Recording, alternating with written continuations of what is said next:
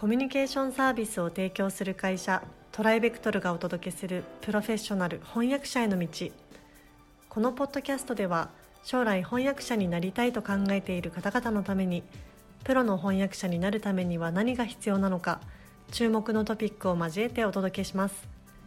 この番組は企業大学研究開発機関向けの翻訳サービスを提供するトライベクトルが対応言語50カ国以上年間1万件以上の翻訳実績をもとにお届けします。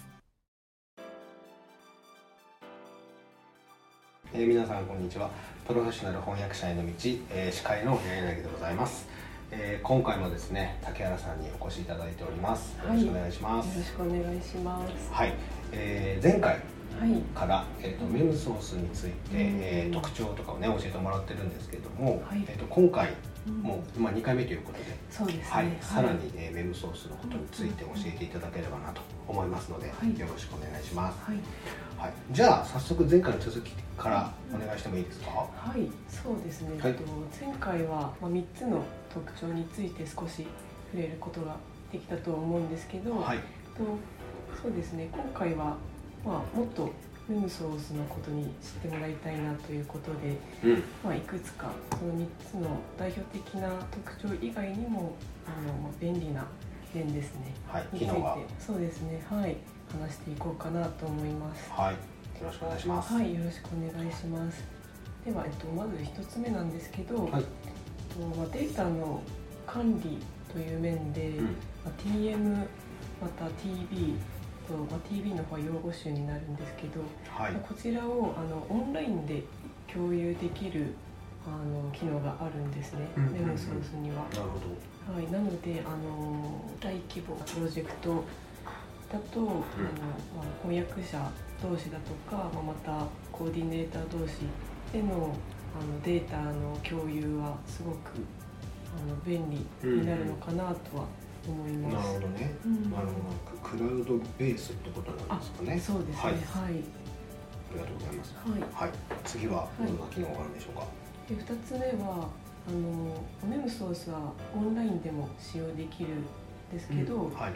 あのまあ他の管理ツールともあの一緒でデスクトップ系の、まあ、エディターもあの利用することができるんですね。なるほどなるほど。はい、なので、まあ、そのオンラインで、まあ、ネットにつながってなきゃあの使えないっていうわけでもないのであのデスクトップエディターであれば、まあ、例えばその、まあ、トラドスみたいな感じに、あの使用することもできます。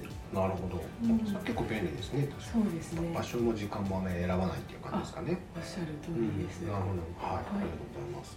でえっとまあ私も何回かメムソースは使ったことはあるんですけど、はい、個人的にその、まあ、使ってみてすごいデザインがシンプルで、はいはいはい、そのまあ、オンラインっていうのもあって結構動きが軽いんですね、うんうんうん、なので、えっとまあ、結構直感的にあの使えるツールにはなりますので、うん、あのまあ、効率的に作業を進めることができるのかなとは思います。なるほど。まあ、初めてでも使いやすいということですね。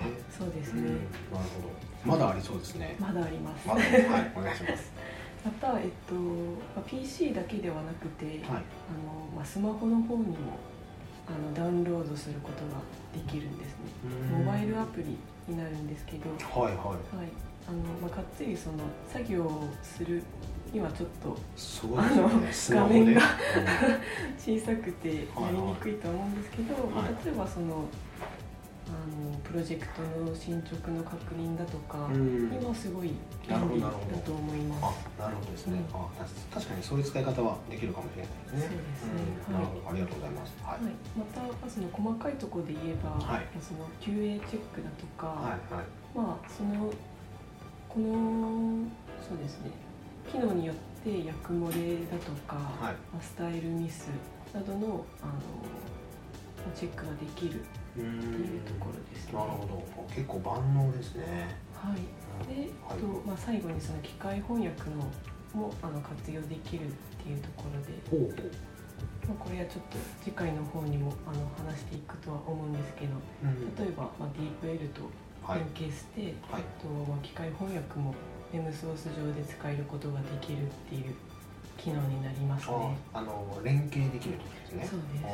それはなんかちょっと便利な機能ですね。はい、うんなるほどありがとうございます、うんあのまあ今バーッと機能あの特徴的な機能を教えていただいて、うん、やっぱり気になる機能もたくさん今のねその機械のの部分とか、気になる機能たくさんあるんですけども、はい。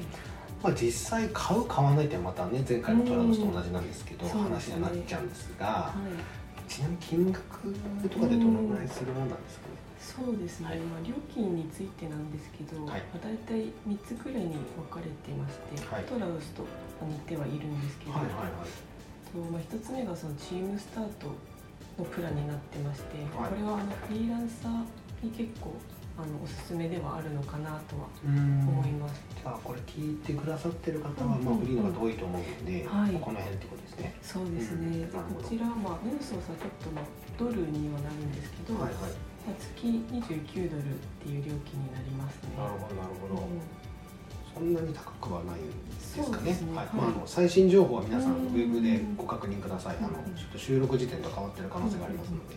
そうですね。はい。で、えっとまあチームだったり、まあそうですね。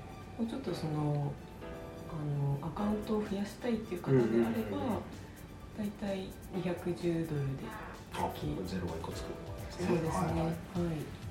なるほどなるほど。まあ、翻訳会社とかそうですね。ローカル会社と。か、はい、でまあ一番高くて、まあ、369ドル毎月というあのプランもありまして、はい、こちらも本当、まあ、大規模なプロジェクトになると、まあ、あの翻訳者のその数とかも増えるとは思うので、はいはいはい、はい、こちらがおすすめになるのかなと思います。なるほどです。ねありがとうございます。うんまあ、そういう部分を踏まえて、まあ、最後に質問なんですけど、はい、まあ、メムソース、えー、使った方がいいかどうかっていうところと、まあ、買った方がいいかどうかっていうところなんですけどこれはどうでしょうか、そうですね、まあそのまあ、前回のトラドスと、まあ、比較っていうところまではいかないんですけど、はい、まあ、個人的には、まあ、さっきあのちょっと触れたように、うん、結構デザインがシンプルなので、うん。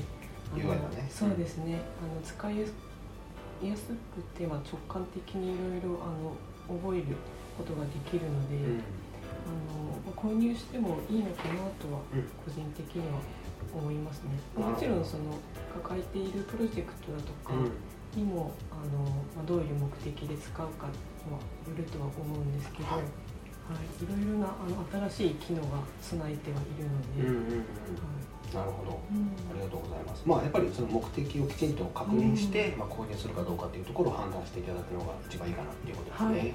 はい。はいました。ありがとうございます。えー、それでは今回はお時間がここで来てしまいましたので、終わりにさせていただきたいと思います。また次回はですね、あの、もう一つ、えっと、機械翻訳についてお話しいただく予定なので、楽しみにしていてください。はい、竹原さん、どうもありがとうございました。ありがとうございました。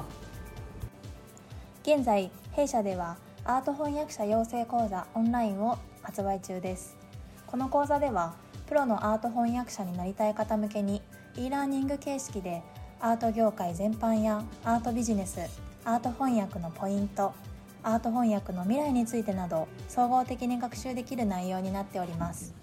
ご興味のある方はトライベクトルアートでご検索ください。今回のポッドキャストはいかがでしたでしょうか？弊社では翻訳者志望の方からのトライアルも受け付けております。弊社ウェブサイト翻訳者募集のページをご覧ください。その他ご質問やお問い合わせはいつでも弊社ウェブサイトからご連絡ください。